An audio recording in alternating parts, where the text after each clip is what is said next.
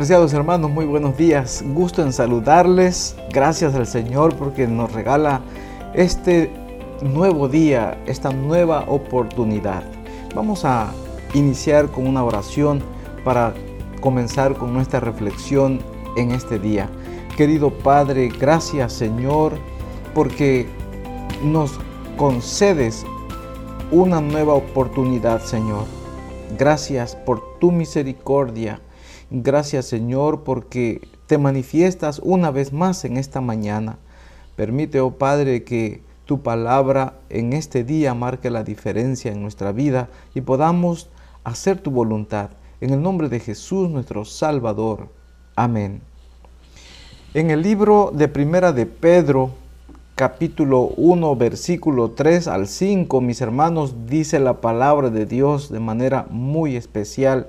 Bendito el Dios y Padre de nuestro Señor Jesucristo, que según su grande misericordia nos hizo renacer para una esperanza viva, por la resurrección de Jesucristo de los muertos, para una herencia incorruptible, incontaminada, e inmarcesible, reservada en los cielos para vosotros, que sois guardados por el poder de Dios mediante la fe para alcanzar la salvación que está preparada para ser manifestada en el tiempo postrero.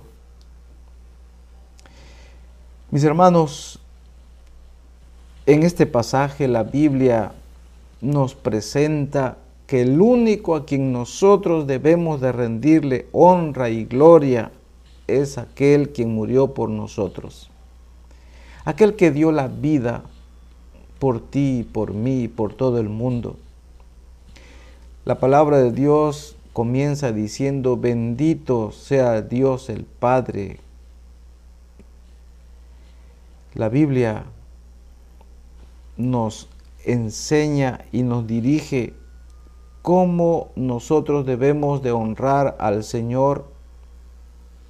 Bendito el Dios y Padre de nuestro Señor Jesucristo, que según su grande misericordia nos hizo renacer para una esperanza viva por la resurrección de Jesucristo de los muertos está diciendo que la honra y la gloria es solamente para el Señor Jesús, quien nos da la esperanza de la vida por medio de su resurrección. Mis hermanos, le debemos mucho a Jesús. Y es que Él ya hizo todo para que nosotros podamos ser salvos. Él es digno de bendición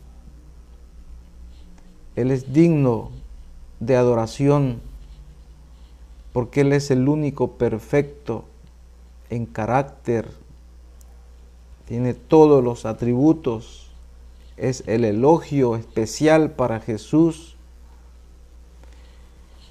Mis hermanos, la palabra del Señor a través de estos versículos nos dice que nosotros debemos de ser fiel la manera de cómo nosotros podemos agradar a, Cristo Jesús, nuestro Salvador, es siendo fieles. Cuando un hijo obedece por amor, el Padre se siente feliz. Todo lo que el Señor hizo es para que nosotros tengamos una esperanza viva, para que nosotros ahora podamos obedecer. Cuán difícil se nos hace a veces, ¿verdad que sí, hermanos? Cuán difícil. Necesitamos una entrega total a Cristo Jesús. Aquí en estos versículos se destaca la primera persona de la deidad que merece la honra y la gloria. Cristo Jesús adquirió en forma indisoluble con la naturaleza humana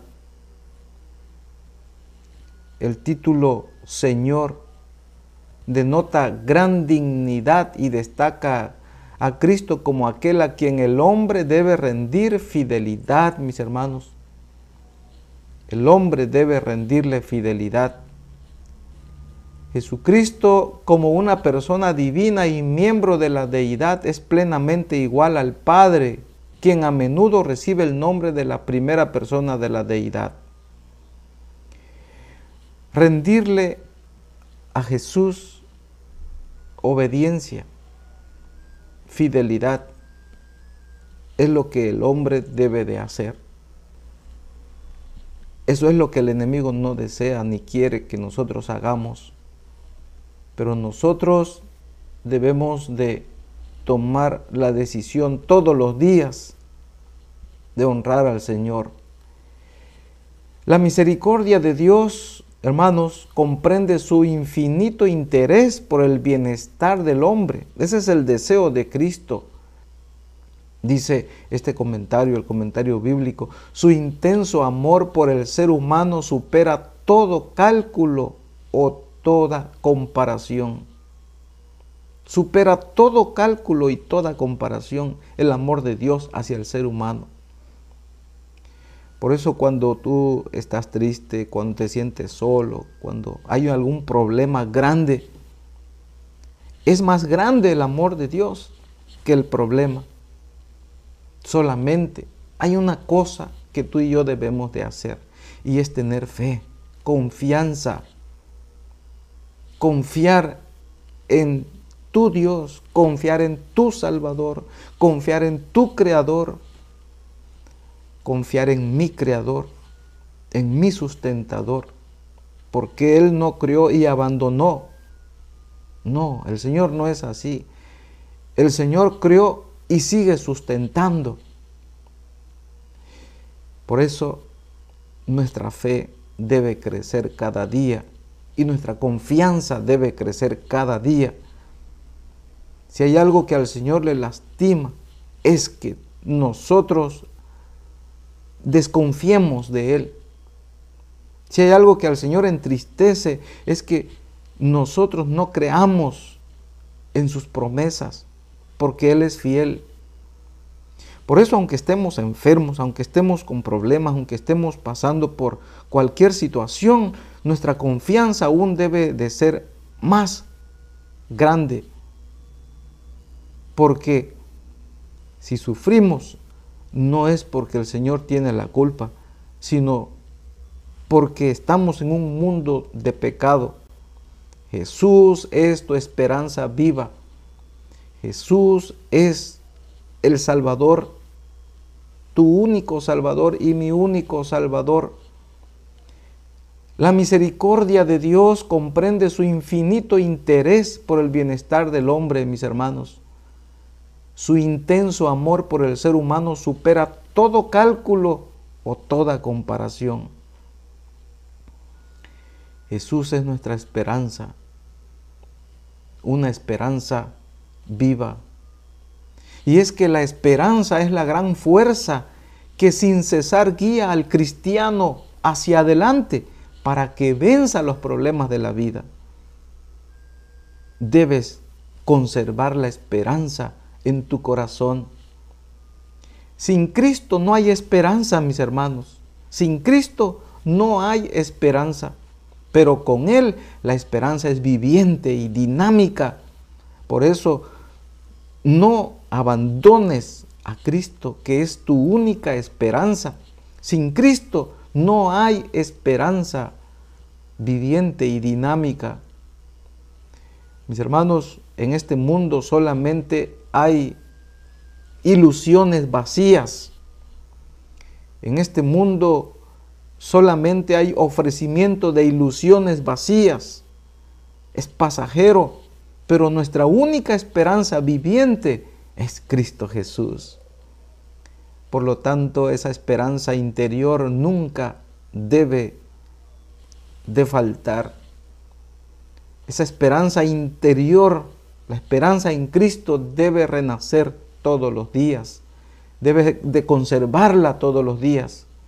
Y es que una persona cuando contempla a Cristo en su corazón, contempla la esperanza viviente y el futuro es un futuro de gloria, es un futuro de vida, es un futuro eterno, porque Jesús es la esperanza bienaventurada. Por lo tanto, mis hermanos, confiemos en Dios. Y dice esta versión, alabemos al Dios y Padre de nuestro Señor Jesucristo, que nos ha hecho nacer de nuevo y nos ha dado una vida con esperanza. Esto lo ha hecho Dios por su gran amor hacia nosotros y por el poder que mostró cuando resucitó a Jesucristo de entre los muertos y de que nos dará todo lo que nos ha prometido y que tiene guardado en el cielo. Lo que nos ha prometido no puede destruirse, ni mancharse, ni marchitarse. Ustedes confían en Dios y por eso Él los protege con su poder para que puedan ser salvados tal y como está planeado para los últimos tiempos. Mi querido hermano, mi querido amigo, sigue confiando en la esperanza viva que es en Cristo Jesús. Oremos, querido Padre, gracias por la esperanza que tenemos en Cristo Jesús.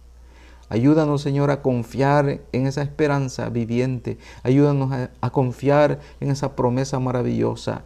Y perdona nuestras faltas, perdona nuestra desconfianza a veces, perdona nuestra incredulidad y ayúdanos para crecer en confianza, en fe, más en ti, Señor. Dirige nuestras vidas. Bendice a todos mis hermanos que participan de este devocional en el nombre precioso de Cristo nuestro Salvador. Amén.